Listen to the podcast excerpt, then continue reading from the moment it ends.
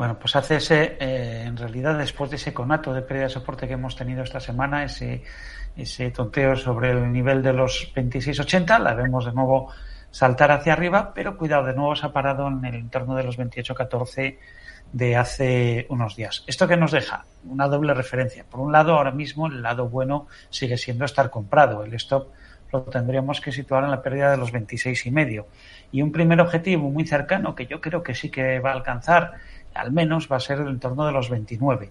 A partir de ahí sigue siendo alcista y superados los 29, más allá de los máximos eh, de julio del año 2019 en los 30 y medio, tendría objetivo final en la zona de los 34 euros aproximadamente, hmm. con un posible estiramiento a los 35 y medio. Pero por partes.